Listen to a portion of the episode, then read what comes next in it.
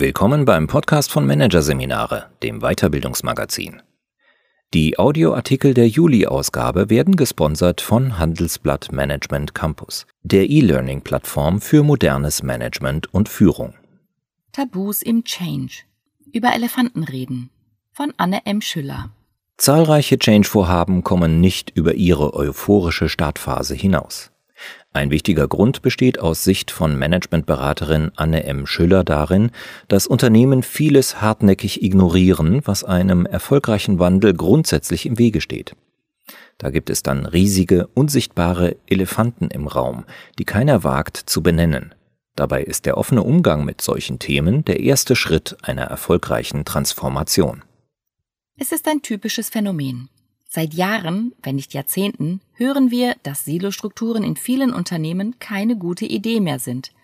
Sie verhindern, dass Organisationen agil agieren können, weil sie die Zusammenarbeit erschweren, weil sie Konkurrenz statt Kooperation fördern.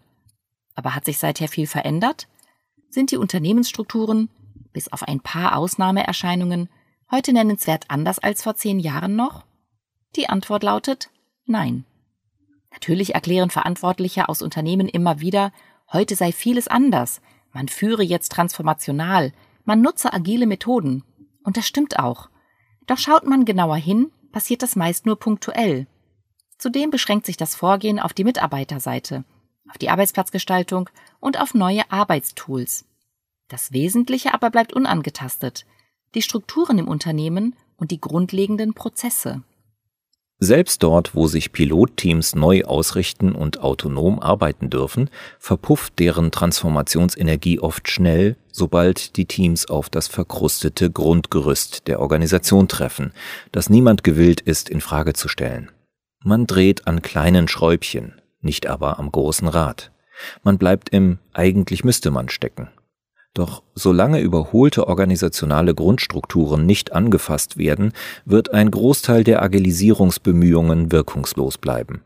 Wo es keinen grundlegenden Erneuerungswillen gibt, kommen die meisten guten Ideen über das Stadium des Zettelchenklebens nicht hinaus.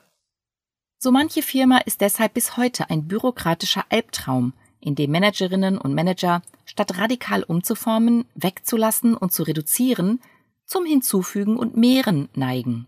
Da wird stolz verkündet, dass einige Teams im Unternehmen neuerdings auch mit Scrum arbeiten, ohne sich klarzumachen, dass es nichts bringt, wenn ein selbstorganisiertes Team im Schnellsprint ein Kundenprojekt bis zur Umsetzungsreife entwickelt, dieses Projekt dann aber wochenlang in einem klassischen Top-Level-Gremium hängen bleibt, weil die hierarchischen Prozesse im Unternehmen das so erzwingen. Doch das Mehren, nicht das Einstampfen und Weglassen, gilt als Zeichen von Geltung und Macht. Obendrein ist es der einfachste Weg, es allen recht zu machen, einschließlich sich selbst. Man spart sich Auseinandersetzungen, aber auch Analyse und Denkaufwand sowie unangenehme Gefühle. Denn so muss man sich gar nicht erst der Herausforderung stellen, sich mit seiner eigenen Rolle nach einer konsequenten Transformation auseinanderzusetzen. Man kann stattdessen den Anschein von Fortschrittlichkeit wahren, weil ja jetzt in einigen Teams mit Scrum gearbeitet wird ohne wirklich fortschrittlich zu sein. Verbale Aufgeschlossenheit bei anhaltender Verhaltensstarre nenne ich das.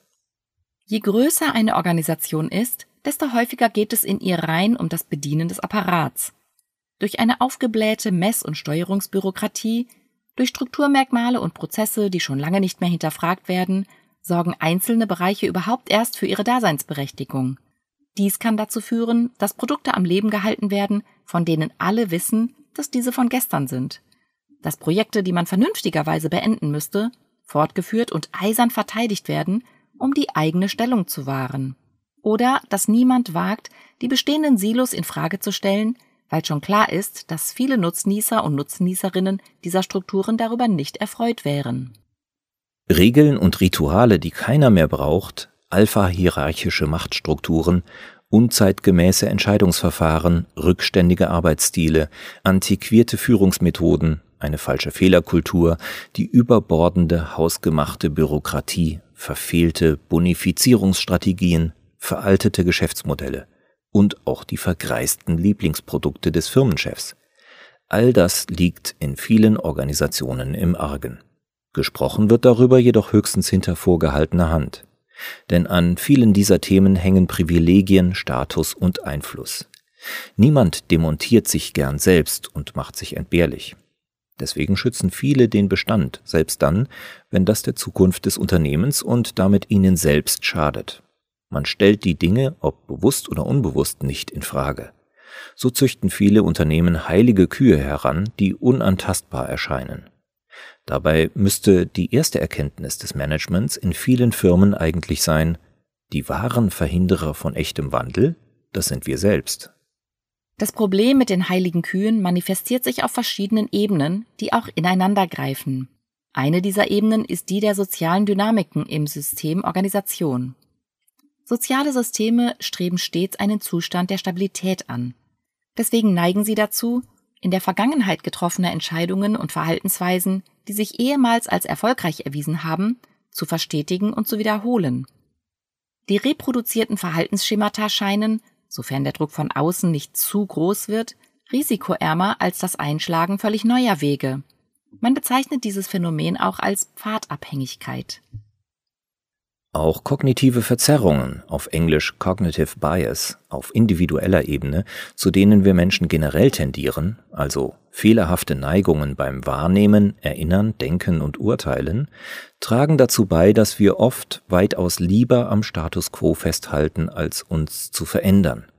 Vier dieser kognitiven Blockaden sind im Zusammenhang mit der Abwehr von Veränderung besonders bedeutsam.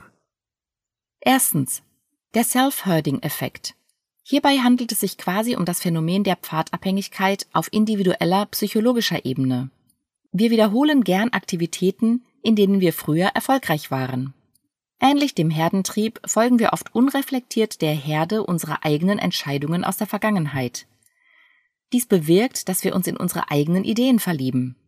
Waren diese oft von Erfolg gekrönt, verfallen wir mitunter sogar einem gefährlichen Glauben an unsere eigene Großartigkeit. Von Selbstzweifeln völlig befreit kann dies zu Allmachtsfantasien, zu Realitätsverlusten und zur Illusion der Unbesiegbarkeit führen. Und Vorsicht, je höher wir in der Hierarchie stehen, desto anfälliger sind wir für diesen Effekt. Zweitens der Social Proof Effekt. Dies ist ein psychologisches Phänomen, bei dem Menschen sich in ihrem Verhalten an dem ihrer Mitmenschen orientieren. Sie übernehmen oder imitieren deren Handlungen in der Annahme, dass diese in der jeweiligen Situation angemessen sind, weil es alle so machen. Dabei kann ebenso die Meinung der Masse als Referenz dienen wie die einer einzelnen Autorität. Ist etwa der Chef für oder gegen eine Sache, sind plötzlich alle dafür oder dagegen, bisweilen bewusst, oft aber auch unbewusst. Executive Isolation ist eine gefährliche Folge, das heißt, Obere bekommen nur noch zu hören, was sie hören wollen. Alle reden ihnen nach dem Mund. Drittens, der Besitztumseffekt. Dieser Effekt besagt, dass wir Menschen dazu tendieren, eine Sache als wertvoller zu betrachten, sobald wir sie besitzen. Zudem suchen wir ständig nach Bestätigung für unsere bestehenden Denkmuster, Handlungsroutinen und Glaubenssätze. Deswegen tendieren wir auch dazu, Informationen so auszuwählen und zu interpretieren, dass sie unseren eigenen Erwartungen entsprechen und oder dass sie diese bekräftigen. Manche von uns beharren selbst dann auf ihrer Meinung, wenn neue Informationen diese längst widerlegen.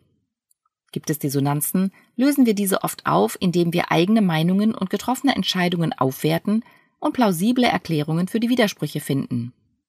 Das alles gilt auch für organisationale Regeln, Prozesse, Strukturen und Methoden. Wer sie entwickelt oder eingeführt hat, ja selbst wer sie lange Zeit erlebt hat, schätzt sie in ihrer Nützlichkeit höher ein, und hält stärker an ihnen fest als zum Beispiel jemand, der gerade erst ins Unternehmen gekommen ist. Genau deswegen sind die Lieblingsprojekte des Chefs tabu. Viertens die Verlustaversion.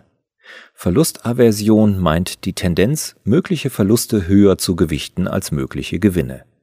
Nachgewiesen wurde diese Verhaltensbesonderheit vor allem mit Hilfe verschiedener Gewinnspielexperimente und auch an der Börse. In Organisationen macht sie sich etwa bei der Frage bemerkbar, ob eine alte Methode oder ein etabliertes Produkt durch etwas Neues ersetzt werden sollen. Die möglichen Nachteile, die eine Abschaffung mit sich bringen kann, werden im Vergleich zu den möglichen Vorteilen des Neuen tendenziell überbewertet. Dies führt dazu, dass wir vieles am liebsten beim Alten belassen, selbst dann, wenn uns das zurückwirft. Mit den kognitiven Blockaden gehen auch emotionale einher. Eines der wichtigsten Gefühle, das Menschen daran hindert, in Organisationen schlüssige Transformationskonzepte anzuschieben, mitzutragen und umzusetzen, ist Angst.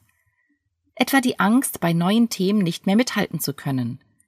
Die Angst, als inkompetent zu gelten. Die Angst, sein Gesicht zu verlieren. Die Angst vor Status, Macht und Bedeutungsverlust. Die Angst, Privilegien oder seinen Posten zu verlieren. Die Angst, niemanden mehr unter sich zu haben. Und die Angst, aufs Abstellgleis zu geraten und nicht mehr dazuzugehören. Angst ist eine mächtige Triebkraft menschlichen Handelns. Sie kann ein wichtiges Warnsignal sein, sie kann aber auch zu einem Leistungs- und Fortschrittskiller werden. Oft haben wir keinen Zugang zu unseren wahren Motiven. Wir geben weder uns selbst noch anderen gegenüber zu, dass wir Veränderung XY hauptsächlich deswegen ablehnen, weil wir den Verlust fürchten, der damit für uns verbunden sein könnte. Stattdessen schieben wir andere Gründe vor, oder wir blenden, wie es im Management häufig geschieht, einen nötigen substanziellen Veränderungsschritt, zum Beispiel die Veränderung der Entscheidungsstrukturen im Unternehmen, von vornherein aus. Auch mit Killerphrasen und Totschlagargumenten, die wir aus Organisationen nur allzu gut kennen, maskieren wir vor uns selbst und anderen oft unbewusst unsere wahren Motive. Von dafür haben wir jetzt keine Zeit. Bequemlichkeit über das haben wir noch nie so gemacht. Angst vor Neuem. Sie haben doch keine Ahnung, wie es bei uns läuft. Reviergehabe und das nicht hier erfunden Syndrom. Bis hin zu ganz unverbindlich, lasst mal, das schafft zu viel Unruhe jetzt, warten wir lieber noch ab. Auf manche dieser Phrasen fällt man selbst als außenstehende Beraterin schnell mal herein. Das machen wir doch schon, ist eine solche, bei der nachgefragt werden sollte. Wie denn genau? Wie früher? Wie immer? Wie alle anderen? Es ist wichtig zu wissen, dass es solche Beharrungskräfte gibt. Denn nur so wird man sensibel dafür, dass im Unternehmen heilige Kühe existieren könnten, die es sich womöglich lohnt zu entheiligen, also über sie zu reden, Dabei muss man gar nicht die Sorgen und Ängste rund um diese Themen direkt adressieren. Menschen dazu bringen zu wollen, sich derart zu entblößen, wäre sogar kontraproduktiv. Stattdessen geht es darum, einen Raum zu schaffen, in dem offen über Themen gesprochen werden kann, die womöglich den Status einer heiligen Kuh haben. Ein Verwandter der heiligen Kuh ist der Elefant im Raum. Die Metapher steht für ein Problem, das allen nur zu bewusst ist, das also, etwa bei einem Meeting, dick und breit wie ein Elefant im Raum steht, das sich aber niemand anzusprechen wagt und bei dem alle so tun, als wäre es nicht da. Man kann mit Elefanten im Raum aber auch die heiligen Kühe im Unternehmen vertreiben, wenn es gelingt, diese Elefanten in einem Diskussionsworkshop sichtbar und besprechbar zu machen. Initiiert werden sollte der Prozess von jemandem aus dem Topmanagement denn er setzt die grundsätzliche Bereitschaft voraus, sich mit Themen zu beschäftigen, die einem erfolgreichen Wandel entgegenstehen könnten und diese dann auch anzupacken. Der Workshop sollte von einer qualifizierten Moderation begleitet werden. Diese kann schon im Vorfeld viel dazu beitragen, ein Umfeld zu schaffen, in dem es leicht fällt, totgeschwiegene Themen auf den Tisch zu bringen. Dazu gehört nicht zuletzt, ein Bewusstsein dafür zu schaffen, dass der Wandel zwar mit persönlichen Verlusten einhergehen kann, dass man dafür aber an anderer Stelle viel hinzugewinnen kann, auch als Individuum. Zum Beispiel zeitliche Kapazitäten für anderes, wenn man als Führungskraft nicht mehr darauf besteht, hinter jede getroffene Entscheidung persönlich ein Häkchen zu setzen. Tatsächlich lassen sich Menschen nur dann auf Veränderung ein, wenn sie unterm Strich mehr gewinnen, als sie zu verlieren haben. Unter Umständen kann es auch nötig sein, mit den Betroffenen in Einzelcoachings persönliche Bedenken entsprechend zu bearbeiten. Die Moderation macht auch deutlich, dass es nicht darum geht, alles Bestehende in Frage zu stellen oder gar alles auf einmal ändern zu wollen, sondern dass es vollkommen ausreicht, zunächst ein paar wenige Elefanten, auf die sich alle gut einigen können, ins Visier zu nehmen und sich Alternativen für diese offenkundig hinderlichen Strukturen und Prozesse zu überlegen. Und zwar, auch das ist psychologisch wichtig, Alternativen, die nicht in Stein gemeißelt sind, sondern die erst einmal getestet und, wenn nötig, auch wieder verworfen werden können. So wächst die Chance, dass sich die Teilnehmenden im Workshop darauf einlassen, strukturelle und prozessuale Hemmnisse, über die offiziell bisher nie gesprochen wurde, anzusprechen, selbst wenn diese mit persönlichen Empfindlichkeiten verbunden sind. Am besten startet man mit einer Sicherheitsfrage. Dazu zeichnet man eine Elfer-Skala von Ziffer 0 bis Ziffer 10 auf eine Pinnwand und fragt die Anwesenden, auf dieser Skala verortet, wie frei denkst du in dieser Runde reden zu können? Im Allgemeinen favorisiere ich dabei eine verdeckte Bewertung, denn die Gruppenzwänge sind oft sehr hoch. Man will sich mit seiner Meinung nicht isolieren. Die Gefahr, dass erwünschtes Verhalten gezeigt wird und vor allem genehme Antworten kommen, ist damit groß. Die Pinnwand mit der Skala wird also am besten umgedreht, sodass die Teilnehmenden ihre Bewertung anonym abgeben können. Damit man außerdem unbeeinflusst von anderen bleibt, schreibt jede Person ihre Zahl bereits auf einen Klebepunkt, bevor sie damit hinter der Pinnwand verschwindet. Liegen Punkte unter sieben, muss darüber geredet werden. Meine Erfahrung dabei? Führungskräfte geben in aller Regel eine zu gute Wertung ab, weil sie sich selbst über und die organisationale Not unterschätzen.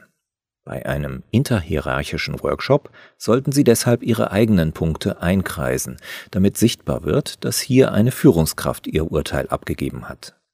Allerdings ist es in vielen Firmen grundsätzlich besser, Führungskräfte und Mitarbeitenden Elephant in the Room Workshops getrennt voneinander abzuhalten, da sonst die Gefahr, dass Mitarbeitende sozial erwünscht antworten, trotz Anonymisierung gegeben ist. Nur wenn die Unternehmens- und Kommunikationskultur bereits sehr offen und vertrauensvoll ist, kann man auch die nicht anonymisierte Variante des Verfahrens wählen. Man holt die Elva-Skala in diesem Fall physisch in den Raum, indem man sie auf den Fußboden malt. Die Teilnehmenden sollen sich dann zu der jeweiligen Nummer begeben und folgende Frage beantworten. Möchtest du den anderen etwas zu deinem Standpunkt sagen? Oder möchtest du jemanden im Raum etwas zu dessen Standpunkt fragen? Nach der Sicherheitsfrage und einer kleinen Wirkungspause werden schließlich die heiligen Kühe, in vielen Fällen am besten immer noch anonymisiert, abgefragt. Dabei hilft als Maßstab zur Beurteilung die zentrale Frage, wie wollen wir zukünftig miteinander arbeiten? Ein Etappenziel des Workshops ist dann erreicht, wenn sich am Ende alle getraut haben, Dinge, die sie für eine heilige Kuh halten, offen anzusprechen. Es ist völlig in Ordnung und dem Prozess förderlich, wenn dies zunächst kleine Dinge sind, die alle offenkundig nerven. Vor allem ausufernde bürokratische Prozesse, bei denen niemand mehr sagen kann, aus welchem Grund es sie überhaupt gibt, sind ein Eisbrecherthema, bei dem die Hemmschwelle, den Missstand zu benennen, meist relativ niedrig ist. Unter den Dingen, die schon stärker an persönliche Ängste und Verlustaversion rühren, sind die Entscheidungsprozesse in einem Unternehmen. Sie sind aber gleichzeitig auch ein Thema, bei dem relativ leicht testweise effektvolle Veränderungen möglich sind. Wenn erst einmal offen ausgesprochen wurde, wie sehr es Prozesse verlangsamt, wie stark Mitarbeitende ausgebremst und Führungskräfte überfordert werden, wenn alles über den Chefschreibtisch wandern muss, dann kann man nach praktikablen Lösungen suchen, die die alten Strukturen aufbrechen, die den Haltern der heiligen Kuh namens die Entscheidungsmacht muss beim Management liegen, aber gleichzeitig einen Sicherheitsanker geben. Etwa indem man die Regel vereinbart, Entscheidungen dürfen bis zu einem Geldwert von XY an der Basis getroffen werden. Oder ab einer Summe von XY braucht es eine konsultative Beratung, bevor die Entscheidung fällt. Wichtig ist auch, dass im Workshop priorisiert wird. Denn nicht jede heilige Kuh sieht für jeden gleich groß aus. Das Minimalziel ist, überhaupt einen Anfang zu machen, also zumindest die eine oder andere heilige Kuh zu diskutieren und sie probeweise durch etwas Neues zu ersetzen. Das Maximalziel besteht darin, dass es irgendwann überhaupt keine heiligen Kühe mehr gibt, sondern dass man sich im Unternehmen daran gewöhnt, grundsätzlich alles in Frage stellen zu können.